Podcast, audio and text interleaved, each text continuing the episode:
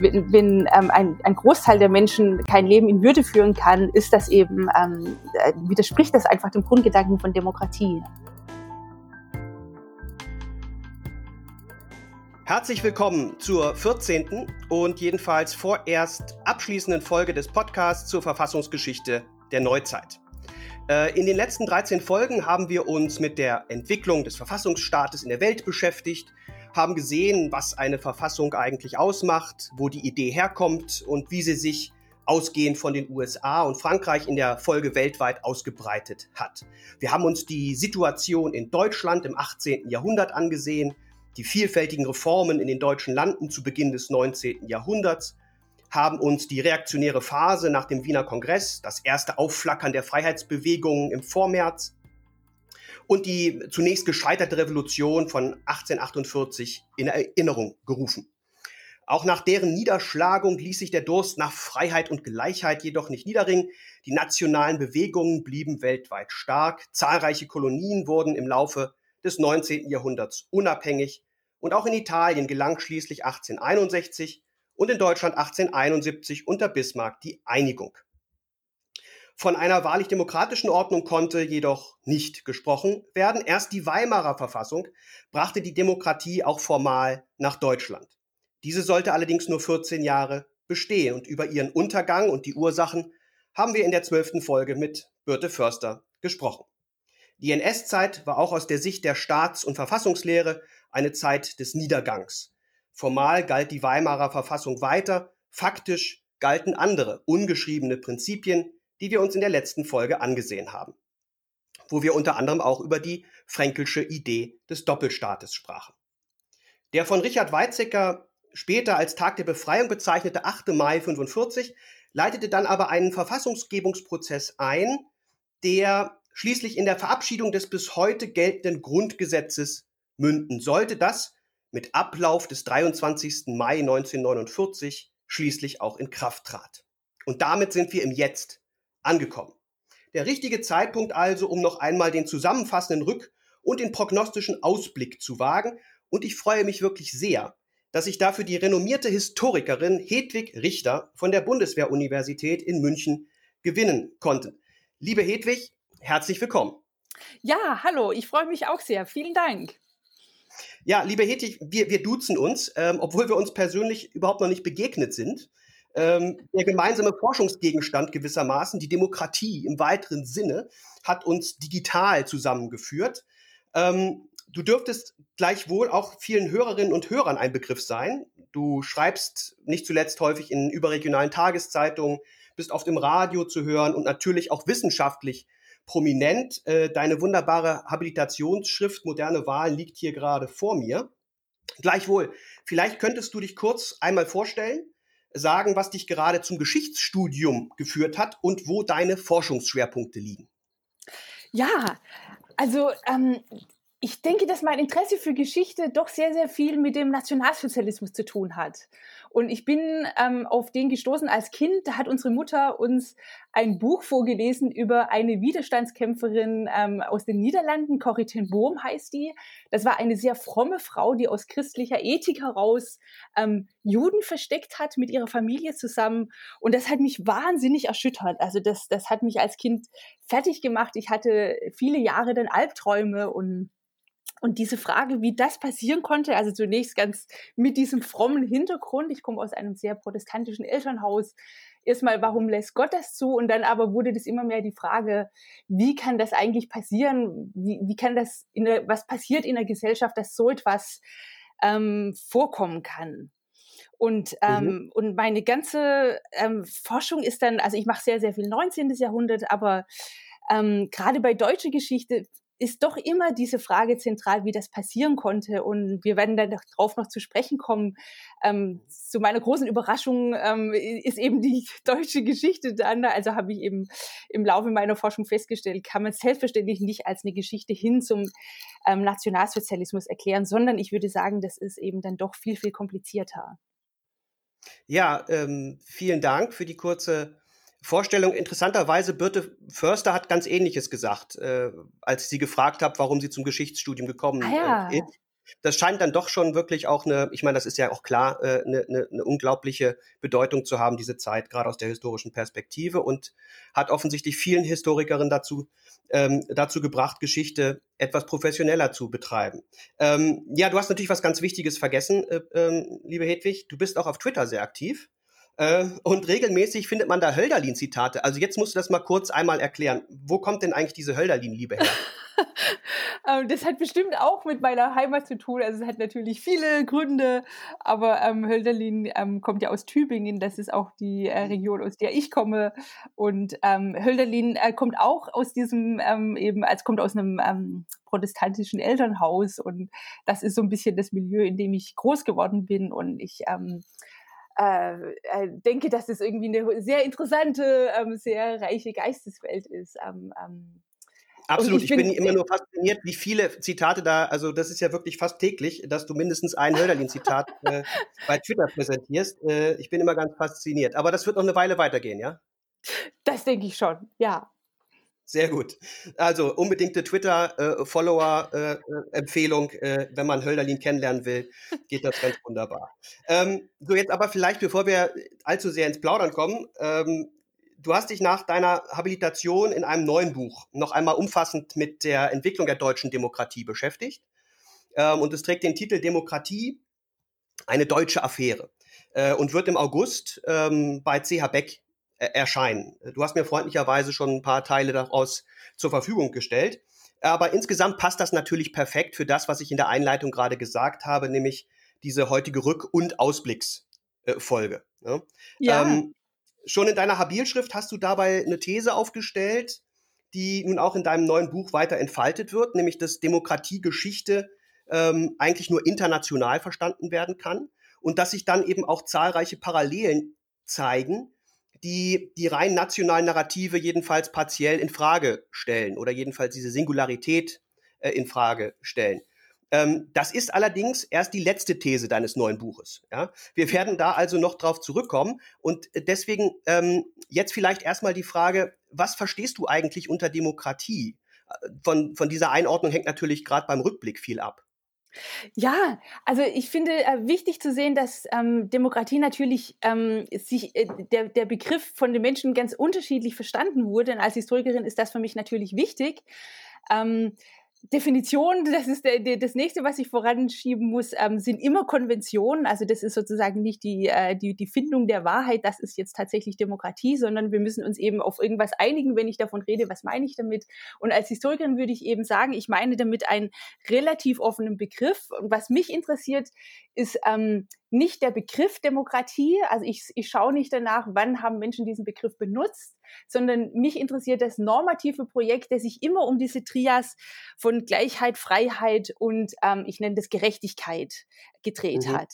Also das kann eben auch, ähm, äh, das demokratische Projekt wurde äh, zum Beispiel zu Beginn ähm, des 19. Jahrhunderts oder in der Mitte des 19. Jahrhunderts sehr stark von Liberalen betrieben. Ähm, oft haben äh, Menschen ähm, sich Demokraten genannt oder sich ihr System als Demokratie bezeichnet, was wir heute überhaupt nicht mehr so ähm, bezeichnen würden.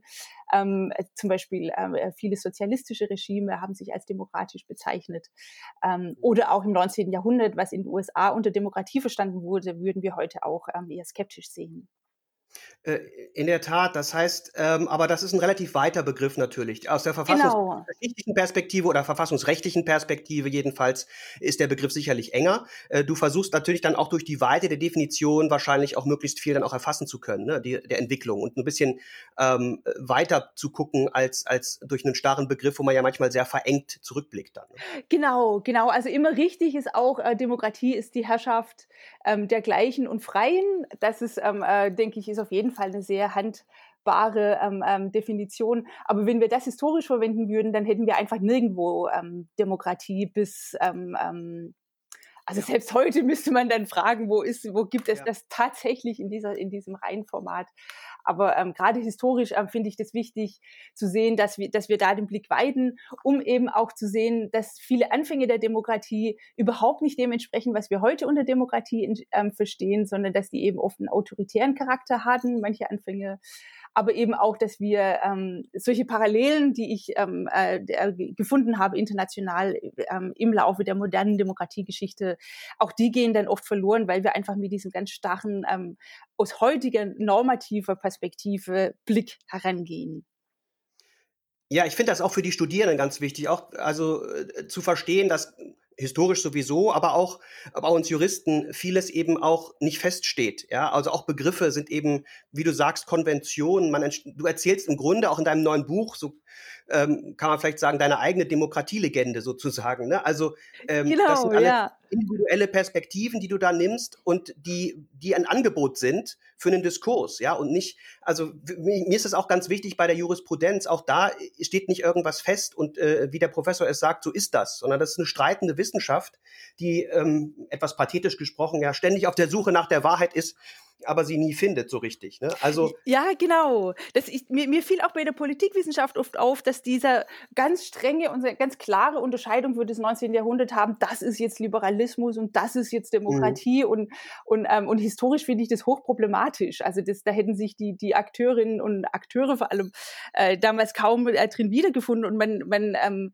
äh, übersieht dann eben oft äh, Entwicklungen, die für unsere heutige Demokratie unwahrscheinlich wichtig waren, ähm, die aber eben ins liberale Lager Tage gehörten, während demokratische ähm, Menschen, die mhm. sich selbst als Demokraten bezeichnet haben, oft ähm, sehr totalitäre Züge hatten.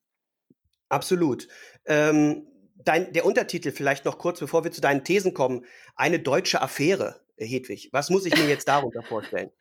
Ja, also äh, das Grundlegende ist eben, ähm, äh, das ist auch eine These, die ich von meiner Habilitation äh, weiterentwickle, dass es, es gibt nicht äh, die, die deutsche ähm, Missbildung des nicht demokratisch sein Könnens. Also das, was man immer und immer wieder findet, also die Behauptung, es gäbe zum Beispiel keine oder die deutsche Demokratietradition sei doch sehr, sehr schwach und, und Weimar sozusagen von Anfang an zum Scheitern verurteilt und dann völlig unerklärlich, muss man eigentlich sagen, 1945 dieses Wunder aus dem Nichts entstehende Demokratie. Also das halte ich für grundfalsch.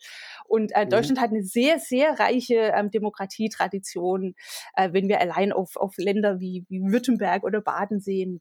Ähm, aber auch so, wir kommen da bestimmt noch drauf zu sprechen, Deutschland hatte eine relativ ähm, ähm, parallele Geschichte eben zu den anderen ähm, nordatlantischen Staaten, nenne ich das, ähm, da, da war Deutschland überhaupt keine, ähm, äh, kein, kein, kein besonderer Fall. Mit der Affäre ist natürlich auch, das, das war ähm, natürlich ein, oft ein sehr spannungsvolles Verhältnis. Ähm, mhm. Aber auch das, wenn wir sehen, ähm, äh, ist natürlich, äh, äh, sind zum Großteil ähm, internationale Entwicklungen. Ja, ähm, dann steigen wir doch mal ein. Also du erzählst die Demokratiegeschichte, das, das führst du in der Einleitung aus, schon chronologisch.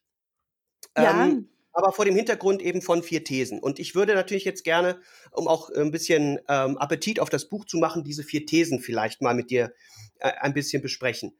Ähm, und die erste These lautet, äh, Demokratiegeschichte ist nicht immer, aber häufig ein Projekt von Eliten. Ja, und das ähm, widerspricht, und das sagst du auch in deiner Einleitung, so ein bisschen ähm, dem Bild der Demokratiegeschichte als Revolutionsgeschichte, als als dem äh, einem Vorgang von revolutionären Umbrüchen, die dann den Fortschritt bringen. Ja? ja. Ähm, kannst du da Beispiele nennen oder? Ja, auf jeden Fall. Also das, ähm, ähm, mein, mein, mein erstes großes Erstaunen, als ich mich aufgemacht habe, Demokratiegeschichte historisch zu untersuchen, war, dass, dass es eine unwahrscheinlich große Wahlunlust gab zu Beginn dieser modernen Demokratiegeschichte, so nenne ich das. Das ist um 1800 und da beginnen eben viele Staaten ähm, äh, ein, relativ allgemeines Wahlrecht einzuführen, also ein Wahlrecht mit dem ganz groben Anspruch auf Allgemeinheit. Das ist, das sind dann immer nur noch ganz, also immer noch nur wenige wenige Prozent der Bevölkerung. Ähm, aber die, die, der Anspruch ist da, dass, dass es eine neue Legitimation geben muss und dass man dafür eben alle in Anführungsstrichen einbezieht. Und dann habe ich zuerst für Preußen eben gesehen, ähm, wo ein sehr, sehr modernes ähm, Wahlrecht eingeführt wird in den Städten. Das ist etwas zum Beispiel, was in der Demokratiegeschichte in aller Regel übersehen wird. Das ist, das war ein, mhm. ähm, äh, das waren auch, ähm, die, die hatten damit wirklich eine Kompetenz. Die, die Wahlberechtigten, die konnten einen relativ äh, mächtigen ähm, Magistrat wählen. Ähm, und die Leute hatten keine Lust zu wählen. Also dann kriegen die das Wahlrecht und ähm, die ganzen Akten waren voll mit Klagen darüber, dass die nicht kommen. Die äh, äh, preußischen Reformer, kluge, gebildete Männer, und das ist eben in diesem Fall so eine Elite, die, die eben die Demokratie mhm. von oben befördert hat, haben das kommen sehen, dass es nicht auf große Gegenliebe stößt und haben gleich eine Wahlpflicht eingeführt. Aber äh, noch nicht mal das ähm, hat äh, die, die Wahlen wirklich äh, gerettet. Es kamen dann so, je nachdem, ähm, 50, oft so zwei Drittel ähm, der, der Wahlberechtigten sind dann bei den Wahlen aufgekreuzt. Und wir finden in Tagebüchern, wie langweilig das ist, wie entsetzlich. Ähm, und in den Akten eben ähm, wird, wird dann genau aufgelistet, wer nicht zur Wahl gekommen ist. Und in den Zeitungen ist jedes Mal vor den Wahlen großer Aufruf, Leute, macht das doch, das ist doch eure Pflicht und das ist ein großes Vorrecht, was übrigens sehr an heutige Zeiten erinnert. Also das fand ich auch nochmal mhm. ganz interessant, dieses, dass eben Eliten ähm, äh, erkennen, wie, wie großartig das ist, aber so das Fußvolk ähm, das nicht wirklich erkennen will.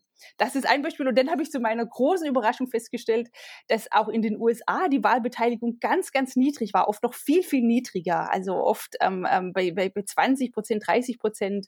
Und ähm, das fand ich ganz erstaunlich. Mhm. Und ähm, auch da würde ich eben sagen, dass ähm, diese, dieses Prinzip der Repräsentation, was wir ja mit, sobald es ähm, ein relativ breites Wahlrecht ist, handelt es sich ja um, um in aller Regel darum, dass man Repräsentanten wählt und dass man dann eben ein Parlament oder ein Magistrat hat. Das ist doch auch was relativ Komplexes. Warum soll ich mich da aufmachen? Ähm, was, was, was, was, was bringt mir das? Ähm, man braucht auch einen sehr starken ähm, Gemeinschaftsgeist, damit sowas überhaupt Sinn ergibt. Also wenn das nationsweite Wahlen sind, brauche ich wirklich schon sowas wie ein Nationsgefühl. Und mhm. das war eben zu Beginn des 19. Jahrhunderts, ähm, egal ob das jetzt äh, Deutschland war oder USA, noch sehr schwach ausgeprägt. Und man braucht wahrscheinlich auch, auch einfach Zeit. Ne? Also ich, ich, ich kann mir das so vorstellen, gerade in der Zeit, die Leute waren beschäftigt, äh, äh zu überleben, ne? das Feld zu bestellen und ähnliche Dinge zu tun. Und ähm, sahen wahrscheinlich nicht unbedingt den, den, den Sinn, jetzt irgendwo ein Kreuz zu machen. Ne? Ja, das ist auch wichtig, wobei in, ähm, von Frankreich aus abgesehen war in aller Regel das Wahlrecht äh, doch auf, auf ähm, eher, also auf eine relativ kleine Schar begrenzt. Das waren, ich, ich finde die mhm. Zahl immer gut ähm, zu, im Verhältnis zur Gesamtbevölkerung, weil man dann auch etwa ähm, Afroamerikaner in den USA drin hat. Und das waren in Preußen dann Gesamtbevölkerung, also auch Landbevölkerung, wenn man die mitrechnet, ungefähr drei Prozent. Und in den USA war das eher im höherstelligen ein aber einstelligen Bereich. Also das, mhm. die, sozusagen das normale Fußvolk war in aller Regel noch gar nicht beteiligt. Aber genau das, was du beschreibst, die waren doch mit ihrem Acker sozusagen beschäftigt, die hatten noch gar keine Zeit, ähm, ich bin mir relativ sicher, dass das auch der Grund war, warum in aller Regel die Landbevölkerung ähm, gar nicht unbedingt das Wahlrecht hatte. Also auch ähm, in, in, anderen Ländern können wir das sehen, dass es sehr oft eben Städte hatten oder eben welche, die Landbesitz hatten, ähm, also einfach die Wohlhabenderen. Und da kommt eben noch hinzu, ähm, äh, dass Menschen, dann ein normaler äh, Bauer zu Beginn des 19. Jahrhunderts ist nicht sehr viel weiter als über sein Dorf hinausgekommen. Und was sollte der ähm, äh, wissen, was in der nächsten Kreisstadt passiert? Passiert, beziehungsweise was gar in irgendeiner äh, fernen Hauptstadt passiert. Und damit, damit sowas überhaupt heißt, sinnvoll umgesetzt werden kann, brauchen wir die ganzen Integrationsrevolutionen, wie der ähm, äh, Soziologe Stichweh das nennt. Wir brauchen Zeitungen, ähm, also die ganze Infrastruktur für Kommunikation. Wir brauchen sowas wie, wie eben wie Nation, ein Zusammengehörigkeitsgefühl. Man braucht einfach Straßen. Eisenbahn ist auch sehr, sehr gut für, für nationale Massenwahlen, damit einfach die ähm, ähm, äh, auch untransportiert werden können und so weiter. Aber das heißt, ähm, dass, und das schreibst du ja auch, dass, dass sozusagen den Reformen möglicherweise nicht genug Aufmerksamkeit geschenkt äh, wird, auch im Hinblick auf die Bedeutung für demokratische Entwicklung. Also wir gucken ja immer gleich auf französische Revolution, amerikanische Revolution, das ist das, was wir sofort vor Augen haben. Äh, während die Reformen, die im Hintergrund vielleicht abliefen und sehr zahlreich waren, ähm, in ihrer Bedeutung möglicherweise unterschätzt werden. Genau, das finde ich auch ganz wichtig und, und interessant. Ähm, ich will damit überhaupt nicht sagen, dass Revolutionen keine Bedeutung hatten. Also die französische Revolution ja. war natürlich unwahrscheinlich wichtig, also gar keine Frage. Die hat also der, der hat in gewisser Weise die Welt wirklich auf den Kopf gestellt, ähm, hat sozusagen gezeigt, was möglich ist, die Menschenrechte und so weiter. Aber äh, was man eben auch nicht übersehen sollte, ist, dass Revolutionen ja dann in aller Regel äh, nicht in Demokratien enden, sondern in der Reaktion. Und dazu habe ich äh, ähm, ähm, eine hochinteressante Forschung gefunden aus dem 20. Jahrhundert, beziehungsweise zum 20. Jahrhundert.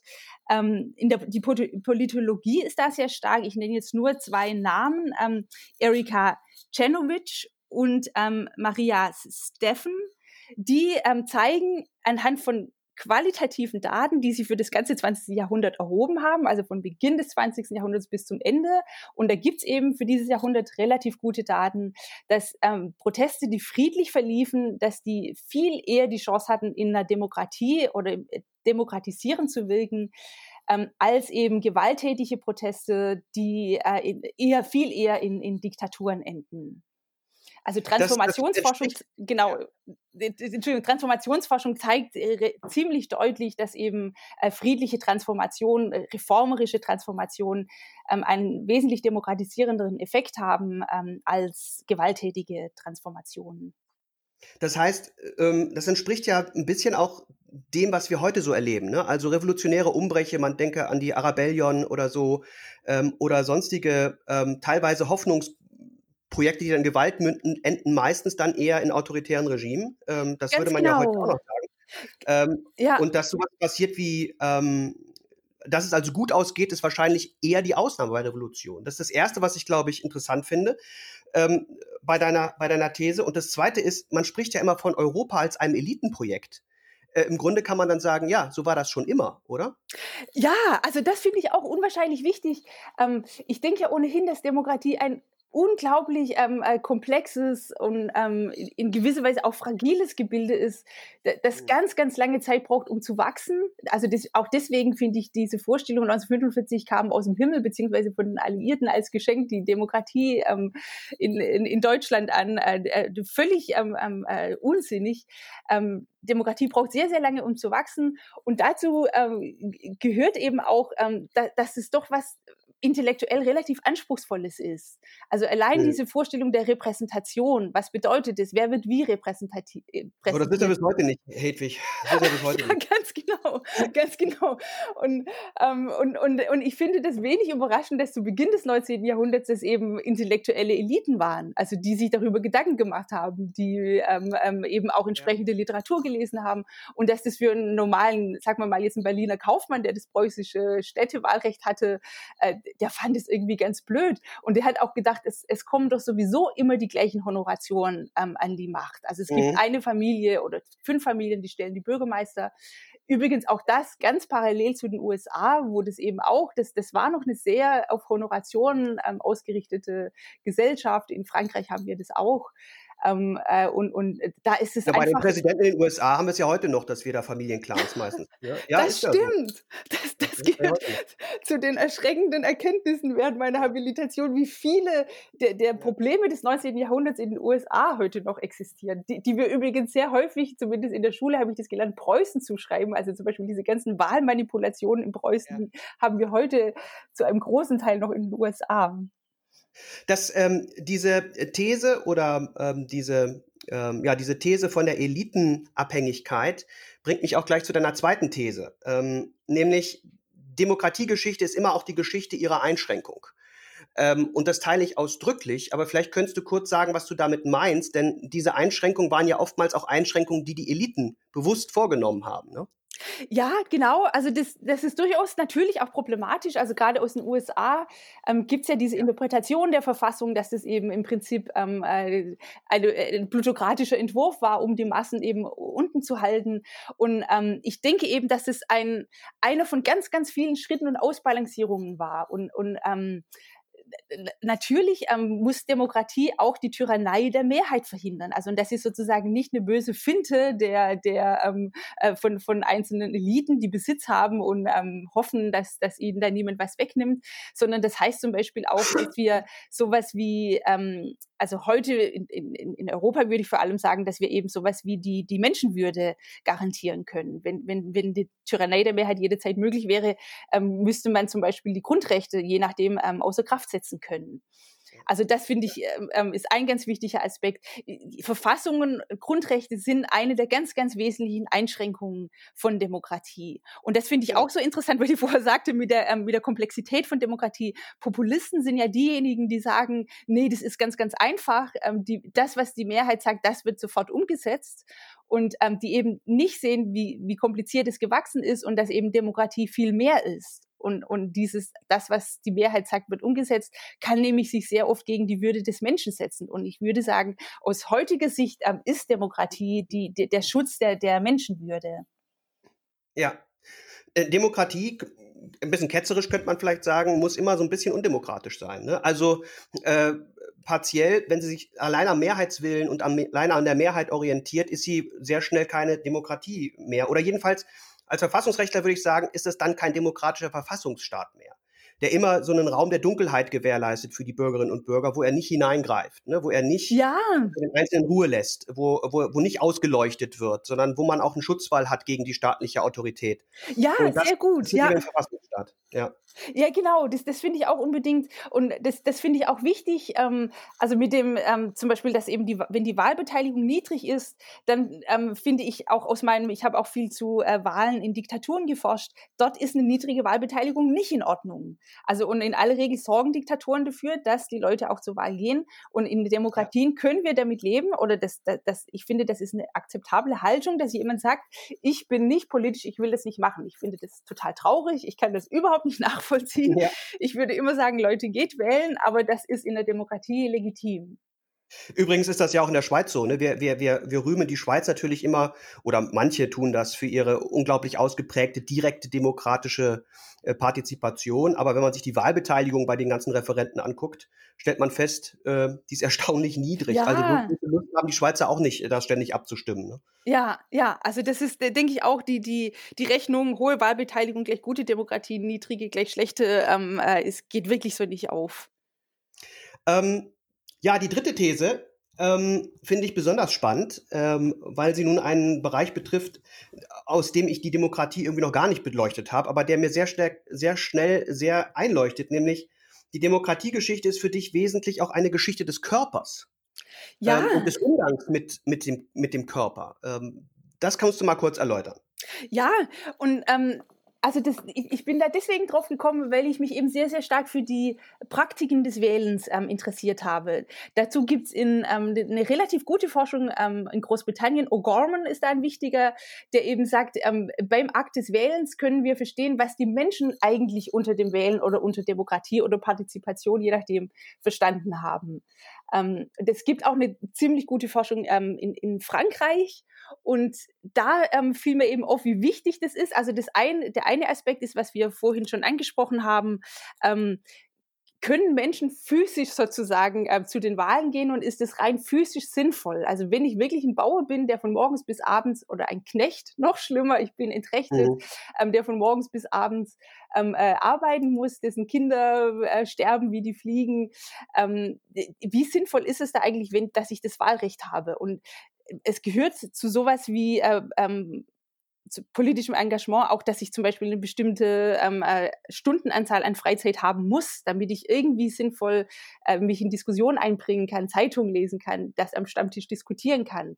Deswegen übrigens, vielleicht kommen wir noch auf das Kaiserreich zu sprechen, ähm, ist nicht zufälligerweise im Kaiserreich eben die Zeit, in der die Massenpolitisierung stattfindet, weil da die, ähm, die Arbeitszeit ähm, abnimmt und Menschen auch so, da wird auch sowas wie die Sonntagsruhe eingeführt. Also all das gehört zusammen. Das ist der eine Aspekt.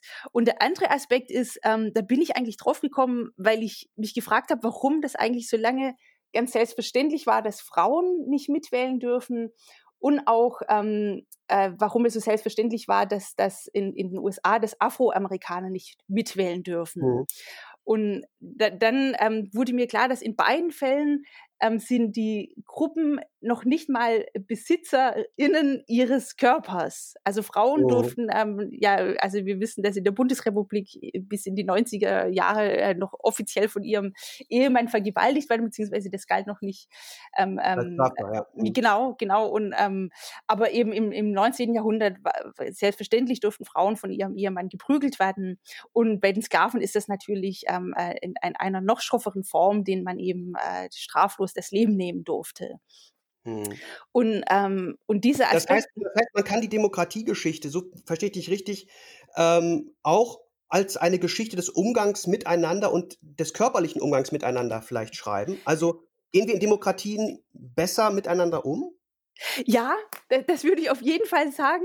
Ähm, wichtig ist dabei eben auch, dass die, die, also der, der, der Kern unserer äh, Demokratie, die Würde des Menschen, die ja auch in diesem, dieser Trias, die, die in meiner Definition, meiner historischen Definition so wichtig ist, Gleichheit, Freiheit, Gerechtigkeit, die ergibt da überhaupt ihr Sinn, wenn der Körper sozusagen ein Minimum an Würde haben kann.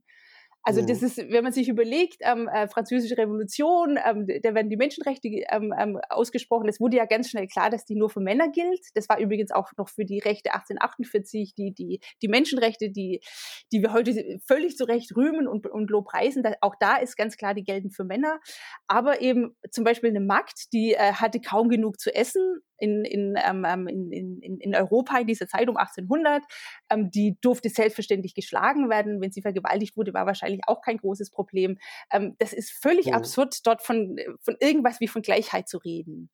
Und, ja. ähm, und um die Idee der Gleichheit überhaupt plausibel zu machen, müssen sich ähm, ähm, äh, vor allem auch äh, die, die, die Strukturen verändern. Also die äh, Körpergeschichte auch deswegen, ähm, weil einfach äh, Menschen ähm, und Demokratie auf ein System angewiesen ist, das genug Wohlstand hervorbringt, damit die Massen der Menschen, die gleich sein sollen, damit die in Würde leben können und die Idee der Gleichheit überhaupt irgendeinen Sinn ergibt. Mhm.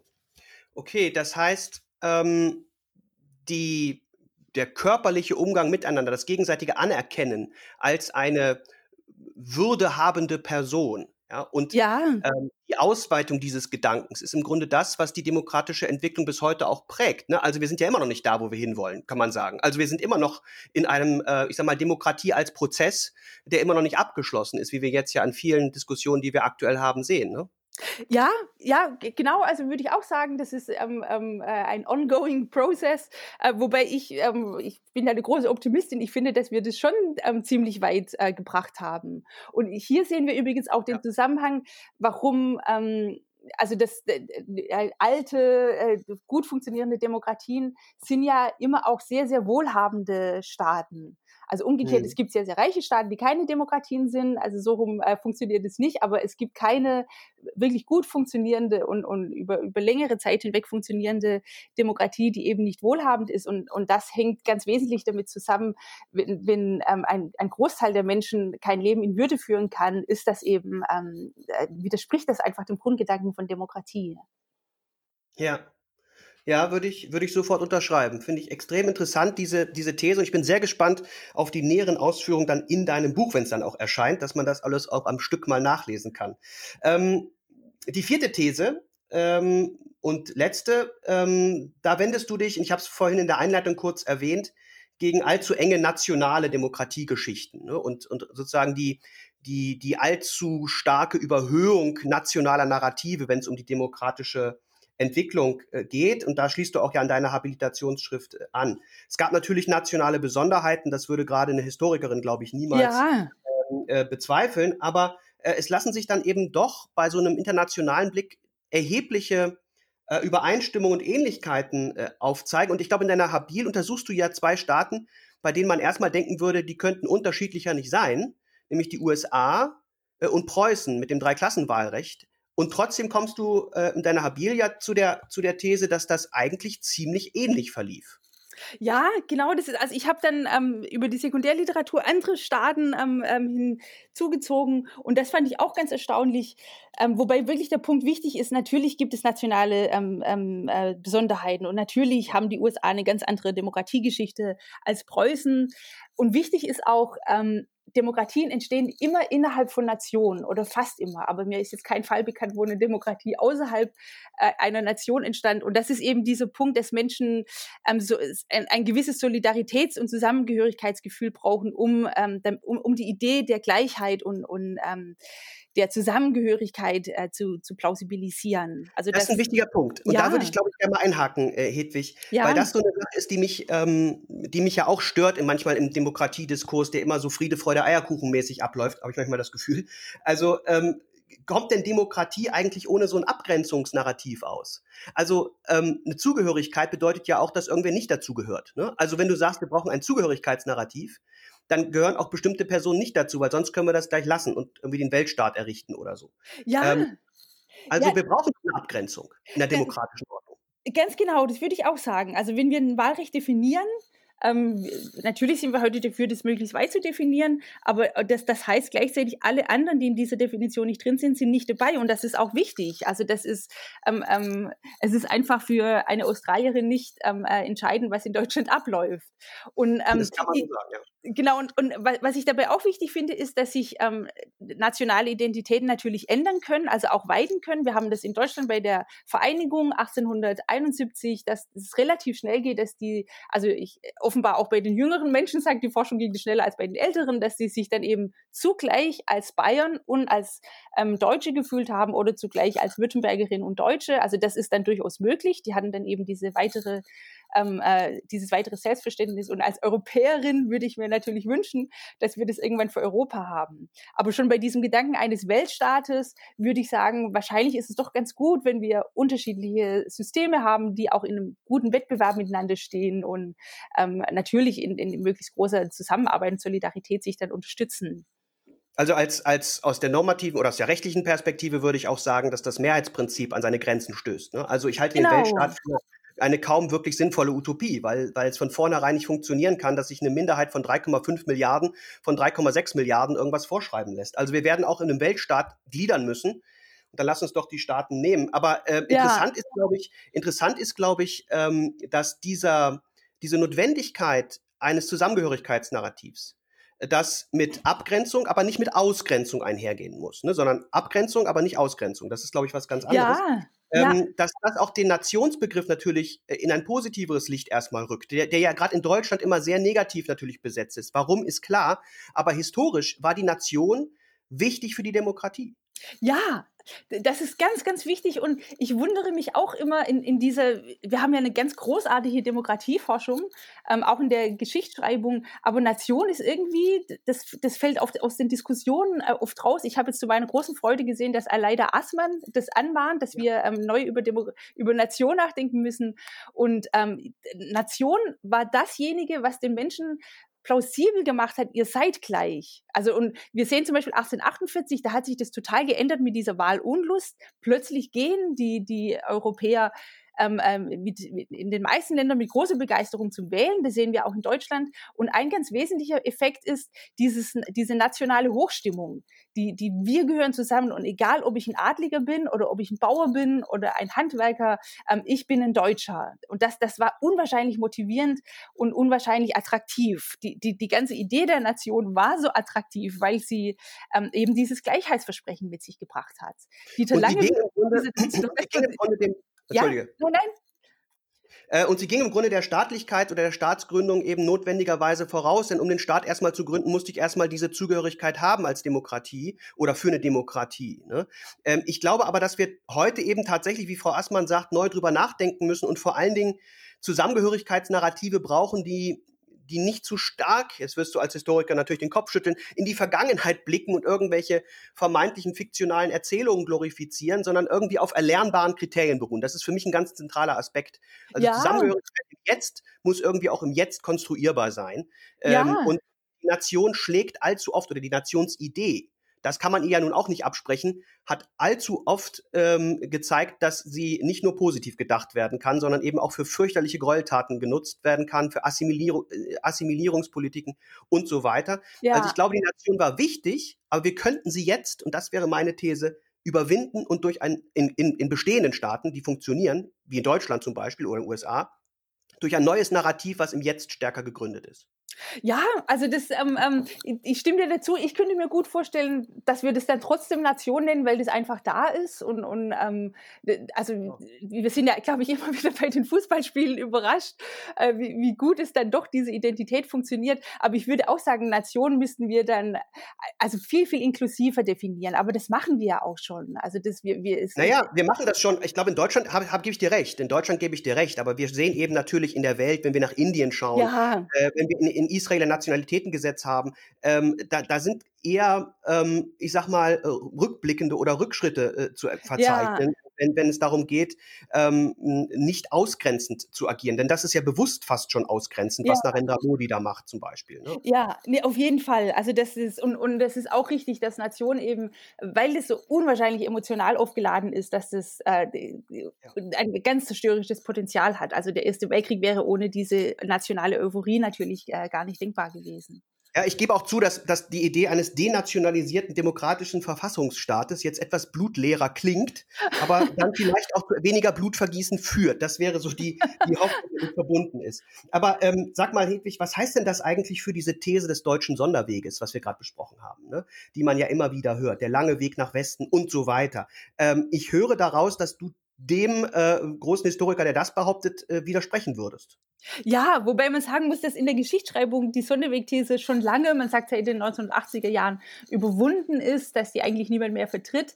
Ähm, meine Erfahrung ist, dass sobald sich jemand zum Beispiel explizit mit dem Kaiserrecht beschäftigt, dann stellt diese Person auch fest, ähm, dass es zum Beispiel eine wahnsinnig reiche Presselandschaft gab. Also ich stelle dann im Detail fest, dass diese These tatsächlich nicht haltbar ist. Aber sobald, sagen wir mal, jemand zur äh, Bundesrepublik arbeitet und dann noch mal kurz das Kaiserreich streift, dann kommen sofort die ganzen Klischees wieder hoch. Also dann hört ja, man zum Beispiel, ja, nach 45 sehen wir die ähm, äh, Restbestände autoritären Denkens aus dem Kaiserreich. Also das muss man sich mal methodisch vorstellen, wie will ich denn autoritäres Denken aus dem Kaiserreich 1945 ähm, äh, nachweisen können. Also das sind wirklich diese, diese, ähm, ja, diese Klischees, diese Denkmuster, die ganz, ganz stark ne? drin sind. Die ja. irgendwie so ein Narrativ passen, was irgendwie auf drei Seiten erklärt werden kann. Ne? Ja, ja. Genau. Und in, im öffentlichen Diskurs ist es noch viel, viel stärker. Also wenn Sie hm. irgendwas zu Preußen hören, kommt in Podcasts erstmal Militärmusik und äh, irgendwas zu Preußen kommt erstmal die Pickelhaube in der Zeit in schönen Artikeln und ähm, das finde ich oder auf englischen oder auf englischen Tageszeitungen Tabloids kommt, wenn über Deutschland genau. die Rede ist, immer noch die Pickelhaube. Ja. Genau. Ja, ja. Ähm, die globale Dimension, die wir jetzt ja schon so ein bisschen thematisiert haben, ähm, und jetzt komme ich so ein bisschen in die aktuellere Zeit langsam, ähm, zeigt sich ja äh, auch äh, in den aktuellen Kolonialdebatten. Ne? Ähm, denn es waren ja die Demokratien, äh, nach deiner Definition sozusagen rückblickend ähm, oder die sich langsam zur Demokratie entwickelnden Staaten, so, ähm, die diese Kolonien hatten. Ne? Ja, also ich, das waren definitiv keine Demokratien. Also das finde ich ganz wichtig. Ich würde nicht sagen, dass Preußen oder das Deutsche Reich eine Demokratie war. Aber Großbritannien beispielsweise hat auch, also hat noch in den 1950er Jahren hat eine Mehrheit der, der Briten sich nicht als Demokraten verstanden. Also auch die anderen Länder müsste man fragen. Das würden, glaube ich, heute auch noch einige machen, aber gut. äh, ja, genau. Ich auch immer noch vom Empire. Also ich habe ja Familie in England und das ist verrückt, wie dieses Narrativ sich doch äh, bis in die heutige Generation trägt. Das ist verrückt. Ja, ja, genau. Aber es auf jeden Fall Länder, würde ich auch sagen, die, ähm, also um 1900 eben in der Zeit des Hochimperialismus, äh, die, die, die Massenpolitisierung findet dort statt in diesen Industrieländern. Ja. Und, und, und ich finde, dass es, ähm, ich denke, dass der Kolonialismus ähm, sowie der Rassismus oder auch der Antisemitismus ähm, der war ein Ergebnis dieser Massenpolitisierung. Also ganz, ganz grob gesagt, bei, in, in Deutschland sehen wir das etwa, ähm, äh, Bismarck hat ähm, so bis in die 1880er Jahre eine relativ altmodische Elder Statesman Außenpolitik gemacht. Und da drängt sich nun immer mehr ähm, dieses ermächtigte Volk rein. Es wird der Flottenverein gegründet. Der es wurde wahrscheinlich sogar erst gegründet, um die Massen noch so ein bisschen ähm, im Zaum zu halten. Und die wollen immer noch radikalere ähm, äh, Vorlagen im Reichstag für, für die, für den Ausbau der Flotte oder diese Kolonialvereine werden gegründet. Ähm, Bismarck selber, wissen wir ja, war ein ähm, großer Gegner der, der, der, der Kolonien und er hatte verschiedene Gründe, das für ein gutes Jahr aufzugeben. Ähm, da waren wahrscheinlich sehr viele taktische Gründe dabei, aber einer war ganz bestimmt auch, dass das einfach an der Zeit war. Die Massen wollten, dass die Deutschen waren irrsinnig stolz, dass sie Deutsche sind und dass sie dieses super erfolgreiche Land haben mit den vielen Nobelpreisen und an die, an die wirtschaftliche Spitze allmählich vortragen weltweit und ja, da sieht man, glaube ich, auch diesen einen Aspekt, diesen negativen Aspekt der Nation. Ne? Ganz genau, ganz Nation, genau. in Kolonien ja widerspiegelt, die eigentlich für den Einzelnen überhaupt keinen Wert haben. Also was nützt es dem Einzelnen, dass Deutschland irgendwie in Deutsch-Südwestafrika irgendwas hat? Äh, da geht's wirklich allein um Symbolik äh, für, die, für die Massen irgendwie. Ganz ne? genau. Also das, das ist wirklich... Ja, das ist auch gar nicht sinnvoll. Ja, Äh, das würde ich dann auch noch, weil du das ansprichst, würde ich auch sagen, also das, es, es gab schon ähm, große, äh, äh, ähm, damals gab es noch keine Umfragen, aber das, äh, eine große Menge der, der Bevölkerung war für Kolonien und hat auch ähm, äh, sozusagen dann darauf gedrängt.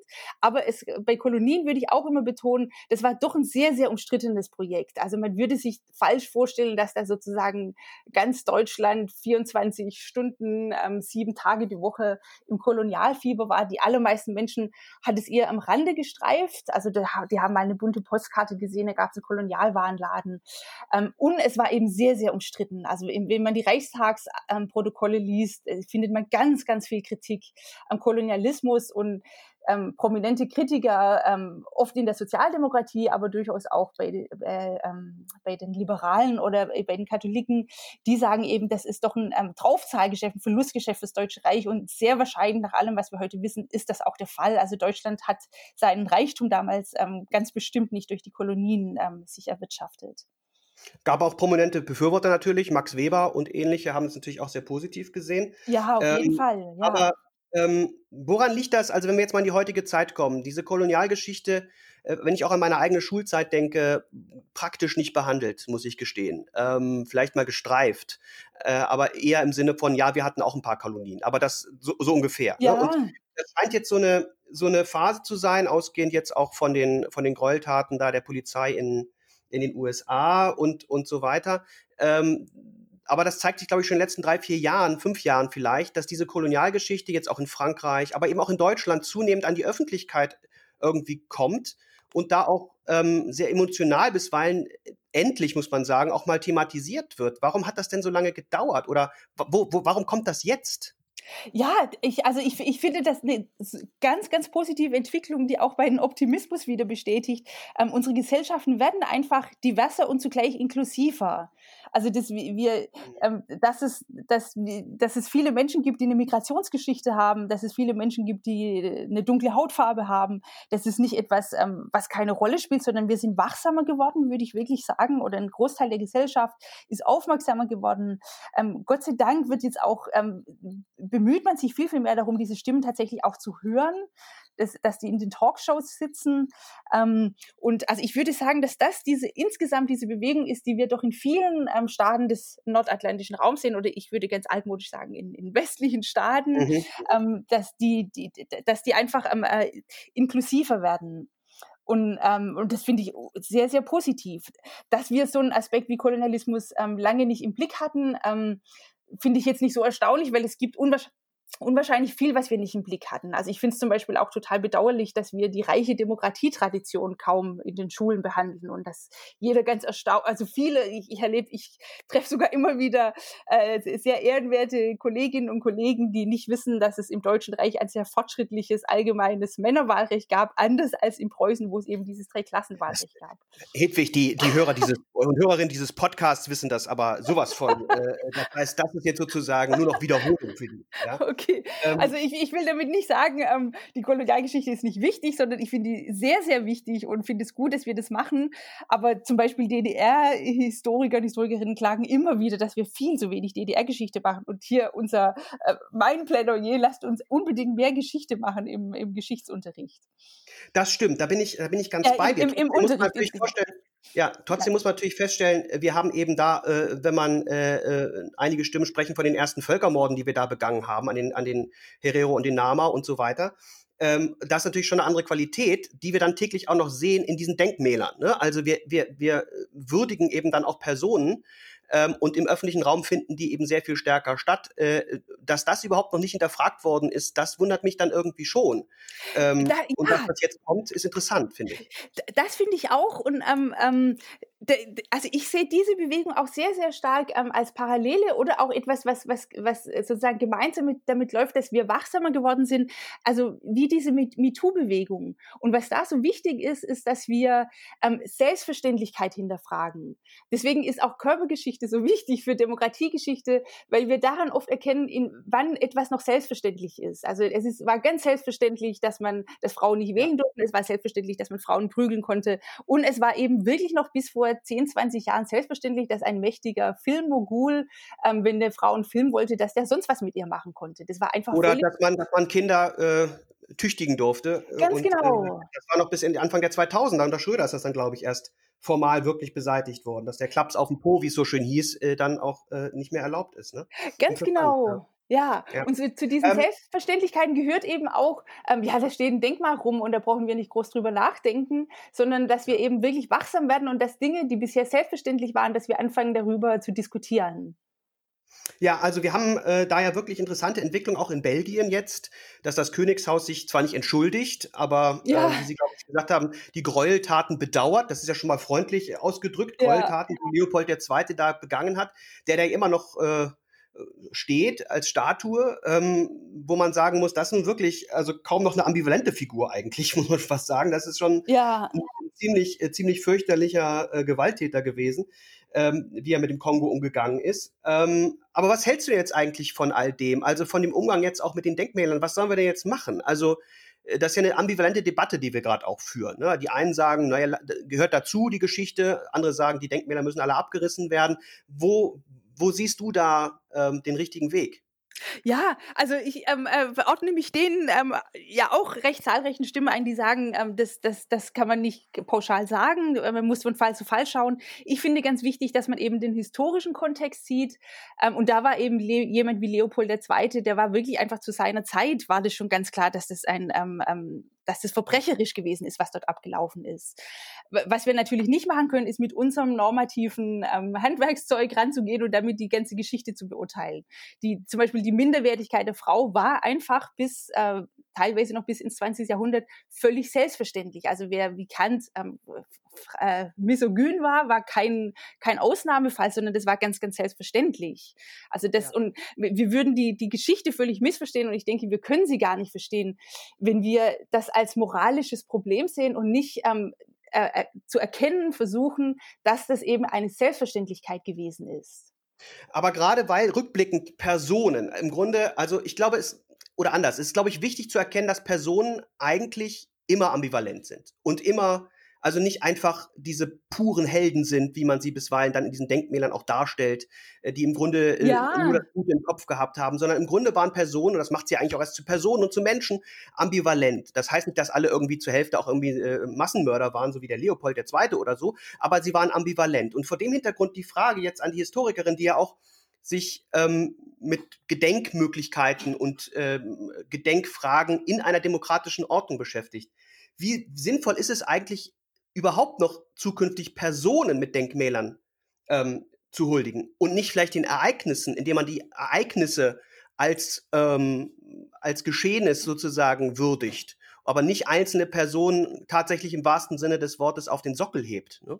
Ja, also das ähm, ähm, kann ich mir gut vorstellen, dass wir davon wegkommen, so wie wir in der Geschichtsschreibung ja von den großen Männern weggekommen sind. Wobei ich da noch eine ganz interessante Entwicklung sehe. Wir hatten eben diese großen Generäle, sehr oft die großen Monarchen.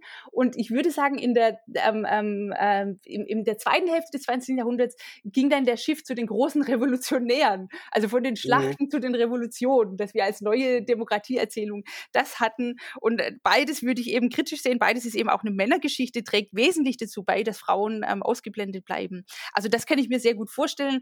Andererseits könnte ich mir auch vorstellen, dass es eben bleiben wird, dass wir ähm, uns eher mit Personen identifizieren können. Und ich würde da ganz pragmatisch sein. Also ich ähm, finde zum Beispiel jetzt in vielen, ähm, ähm, die Innenstädte wurden eben in Zeiten erbaut, in denen äh, Frauen keine Rolle gespielt haben, People of Color keine Rolle gespielt haben. Und warum sollen wir da nicht ähm, Straßennamen ähm, nach Frauen umbenennen oder nach, ähm, nach einer Person of Color? Und ja. wenn, wenn die Zeiten sich wieder ändern, warum sollte man das nicht wieder ändern? Natürlich muss man aus pragmatischen Gründen das aber, äh, nicht aber, so oft machen. Sagen, aber ein Kohldenkmal wäre, glaube ich, weniger sinnvoll als ein Einheitsdenkmal, oder? Genau, aber glücklicherweise ähm, habe ich das noch nie gehört, dass jemand ein Kohldenkmal aufstellen oh. will. Aber okay, wahrscheinlich gibt es das auch. Oh. Was ich übrigens noch total wichtig finde, ist diese ganze Debatte um die Denkmäler, ähm, finde ich schon deswegen so großartig, weil es unwahrscheinlich ähm, aufklärend wirkt. Also wenn man sich, man kann ja bei Wikipedia nachschauen, wie oft ein Artikel aufgerufen wird. Und zu Leopold II. gab es unwahrscheinlich viele Aufrufe. Und ich denke, jetzt wissen so viele Menschen über Kolonialismus, ähm, mehr Menschen über Kolonialismus Bescheid und oder auch über die Verbrechen, ähm, die im Kongo passiert sind, als jemals zuvor. Auch an der Stelle darf ich sagen, Man hätte auch einfach meinen Podcast hier hören können. Äh, auch dort kommt natürlich der Kolonialismus vor und Leopold II. Aber gut. Sehr gut, Wikipedia, ja. Wikipedia ist auch okay, sage ich jetzt mal. Ist auch okay. ähm, äh, das bringt mich, wir sind ja jetzt so ein bisschen im Jetzt schon angekommen und wir müssen ein bisschen auf die Zeit achten, auch wenn ich äh, noch ewig weiter plaudern könnte. Aber wir müssen ein bisschen jetzt auch zur aktuellen äh, Demokratiesituation ähm, kommen. Vielleicht trotzdem noch mal ganz kurz der historische Blick auf 49. Die Überschrift in deinem Buch zur, zur Einleitung sozusagen der Nachkriegszeit lautet, Moment, ich schlage es mal auf, die Unwahrscheinlichkeit der Demokratie hast du da genannt. Aber ich entnehme dem bisherigen, dass du das für gar nicht so völlig unwahrscheinlich jetzt wirklich hältst. Ne? Ja, genau. Genau, also wie du so schön gesagt hast, Geschichte, Menschen sind ambivalent, Geschichte ist ambivalent. Ähm, also äh, unwahrscheinlich insofern, als, als es den Menschen damals wahnsinnig schlecht ging. Und, und ich denke ja eben, die körperliche Würde ist eine ganz, ganz wichtige Grundlage äh, von Demokratie. Nach 45 hatten die Menschen äh, Hunger, die, die waren, ein Großteil war auf der Flucht, die Wohnungen waren zerstört.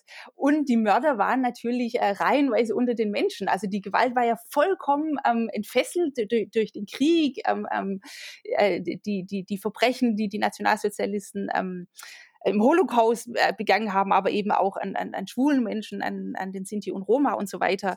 Ähm, und wie sollte sozusagen aus diesem, ähm, aus dieser Gesellschaft von, von, von Mördern, muss man sagen, wie sollte da eine Demokratie entstehen?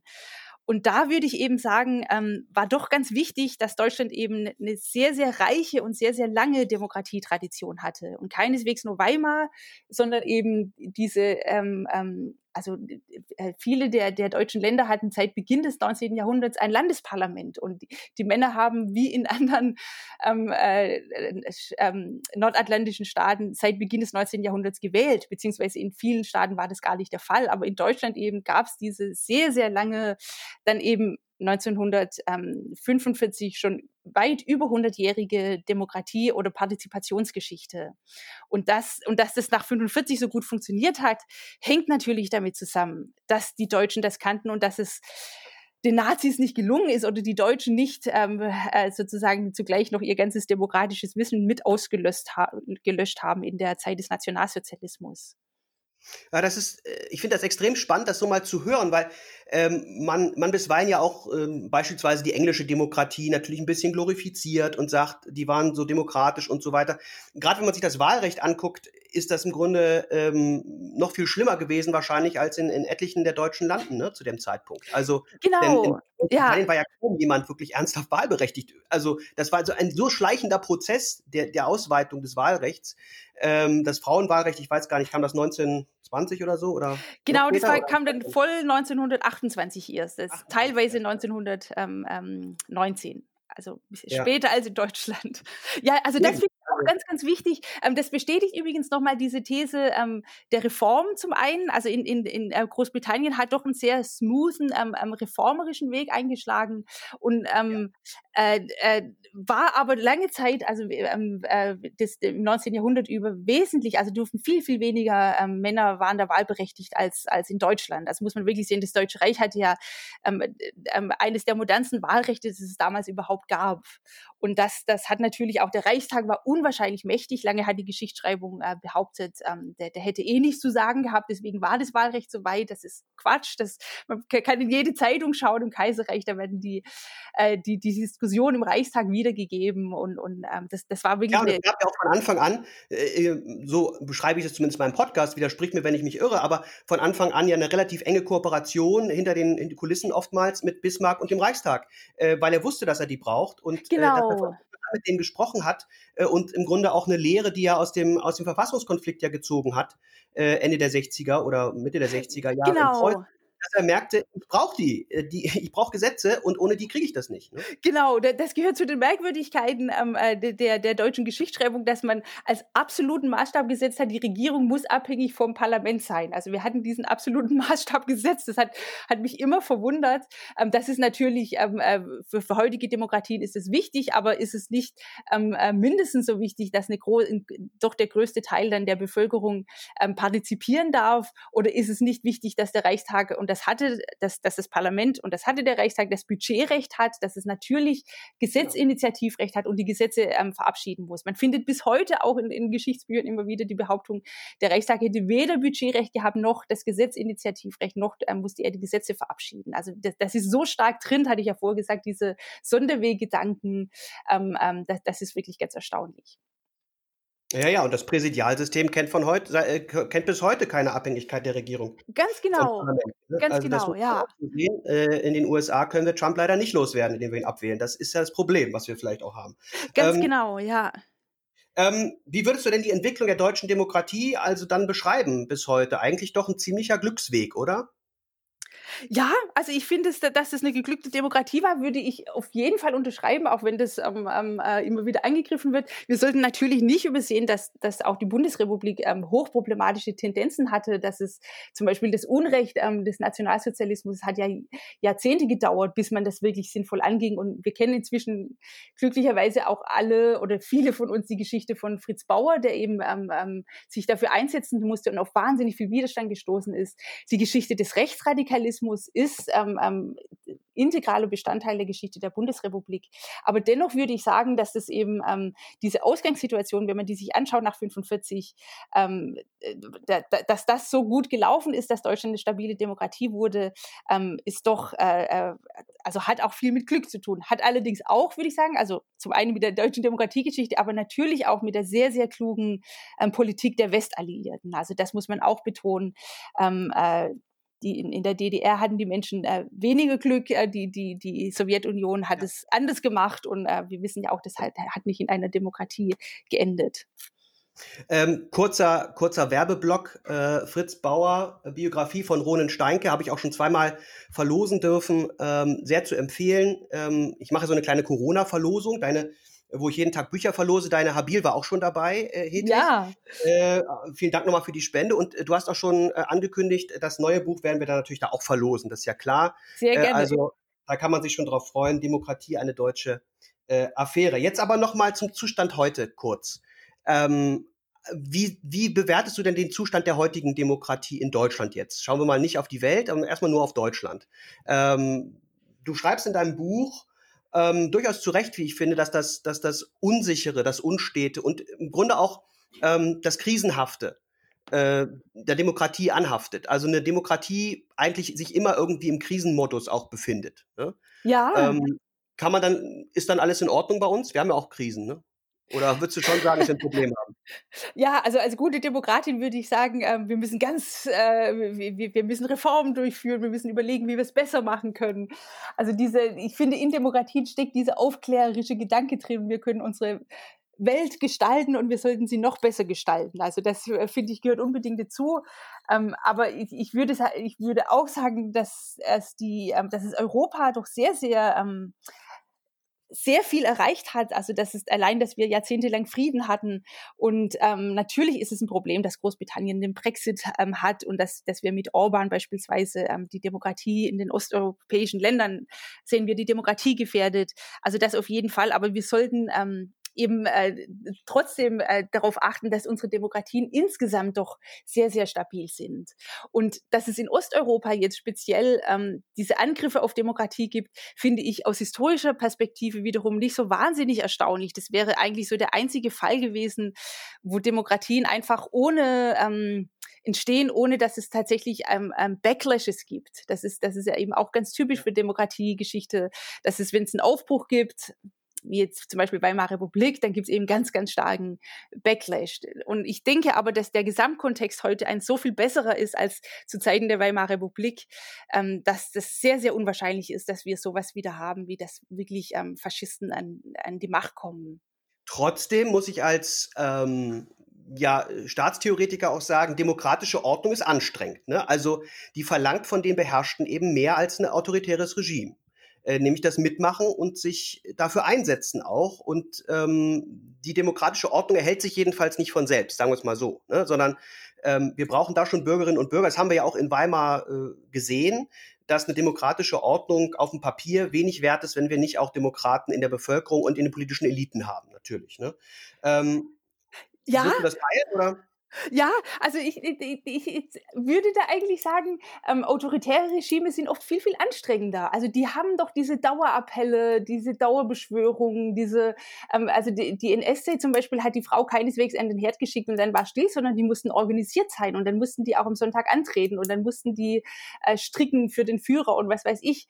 Also das auch, auch wir hatten das ja vorhin kurz bei den Nichtwählern, ähm, Demokratien sind doch auch ähm, sehr, sehr freie Gesellschaften. Und da würde ich wiederum sagen, ähm, also je mehr sich beteiligen, desto besser, finde ich auch unbedingt. Und ich finde auch, es ist ein Problem. Ähm, unser Kollege Armin Schäfer kann das ja sehr, sehr gut zeigen, dass zum Beispiel ärmere Bevölkerungsschichten ähm, äh, viel, viel eher nicht zur Wahl gehen. Also da müssen wir überlegen, was wir machen können. Aber ich finde das prinzipiell ähm, in Ordnung, dass es eben auch ähm, in aller Regel, das, das ist ein Gesetz, was wir überall sehen oder ein, Tatbestand, dass es eben ähm, gebildete Bürgerinnen und Bürger sind, die sich eher engagieren.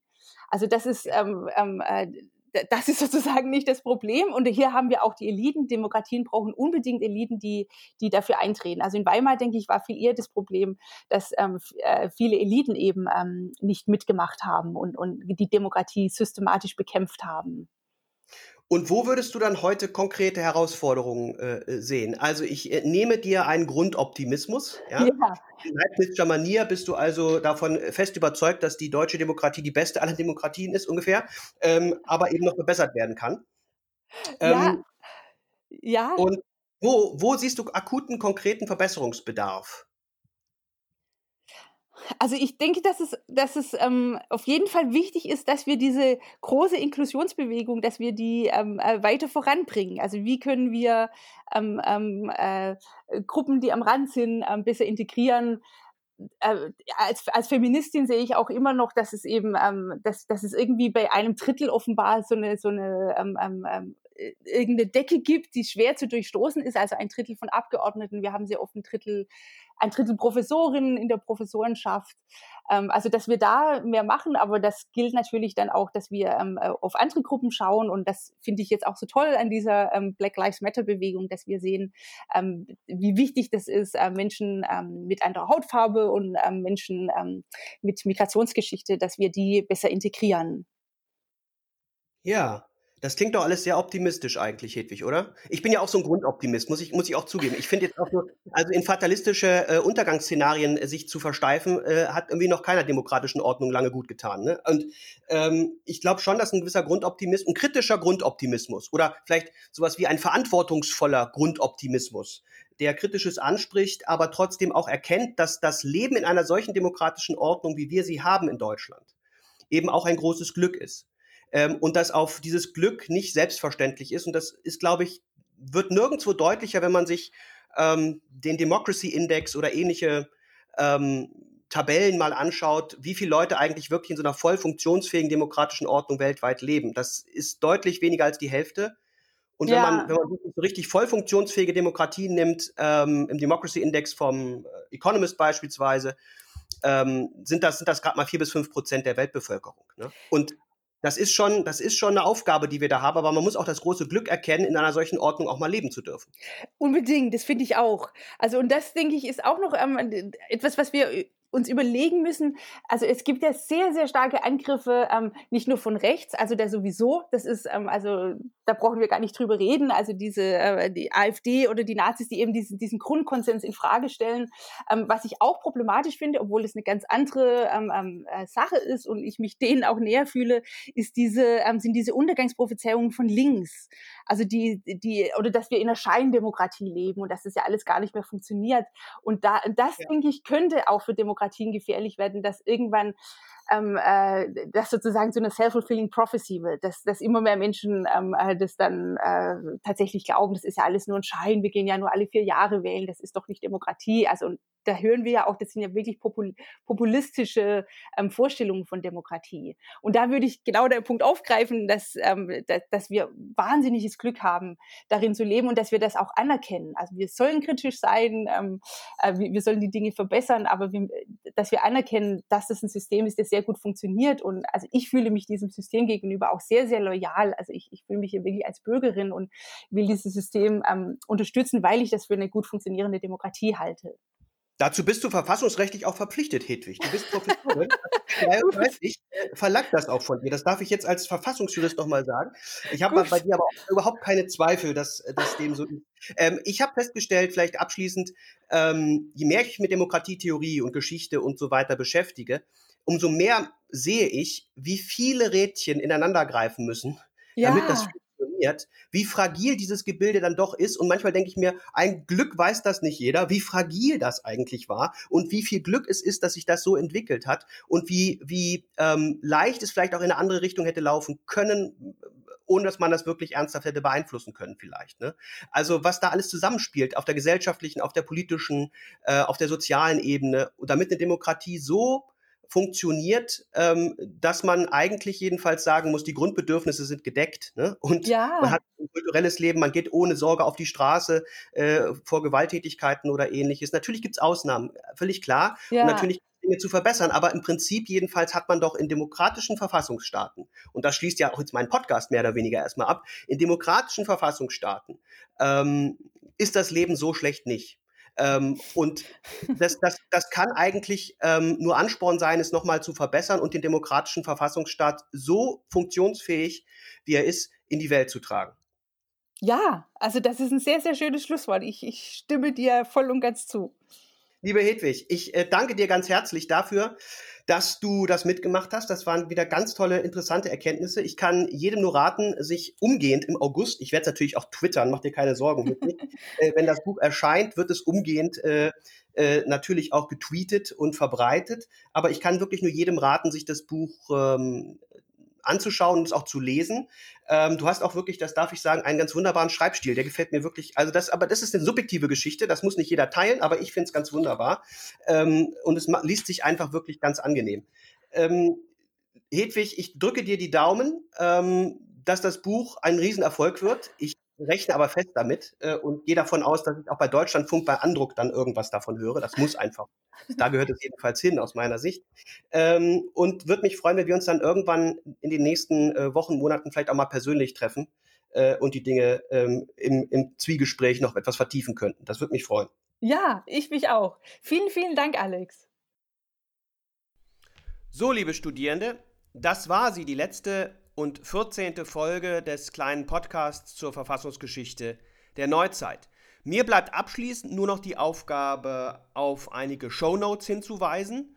Zum letzten Mal, das ist äh, zum einen natürlich das Buch von Hedwig Richter, Demokratie, eine deutsche Affäre vom 18. Jahrhundert bis zur Gegenwart, das im August, also in wenigen Wochen, bei CH Beck erscheinen wird. Hedwig hat noch äh, zwei weitere äh, Show Notes vorgeschlagen. Zum einen Erika Chenovet und Maria J. Steffen. Why Civil Resistance Works. The Strategic Logic of Nonviolent Conflict. Äh, Columbia University Press aus dem Jahr 2011. Und äh, das zweite Buch ist kein ganzes Buch, ist äh, nur in Anführungsstrichen äh, ein Aufsatz. Rudolf Stichweh, Leitgesichtspunkte einer Soziologie der Inklusion und Exklusion in ähm, demselben und Paul Windhoff, Inklusion und Exklusion, Analysen zur Sozialstruktur und sozialen Ungleichheit, erschienen in Wiesbaden im Jahr 2009 und der Aufsatz, den Hedwig hier genannt hat, findet sich auf den Seiten 29 bis 44. Liebe Studierende, das war es also. Ähm, ich wünsche Ihnen viel Erfolg bei der demnächst dann anstehenden Klausur. Drücke die Daumen und wir sehen uns bestimmt an der Universität Göttingen noch einmal wieder. Tschüss.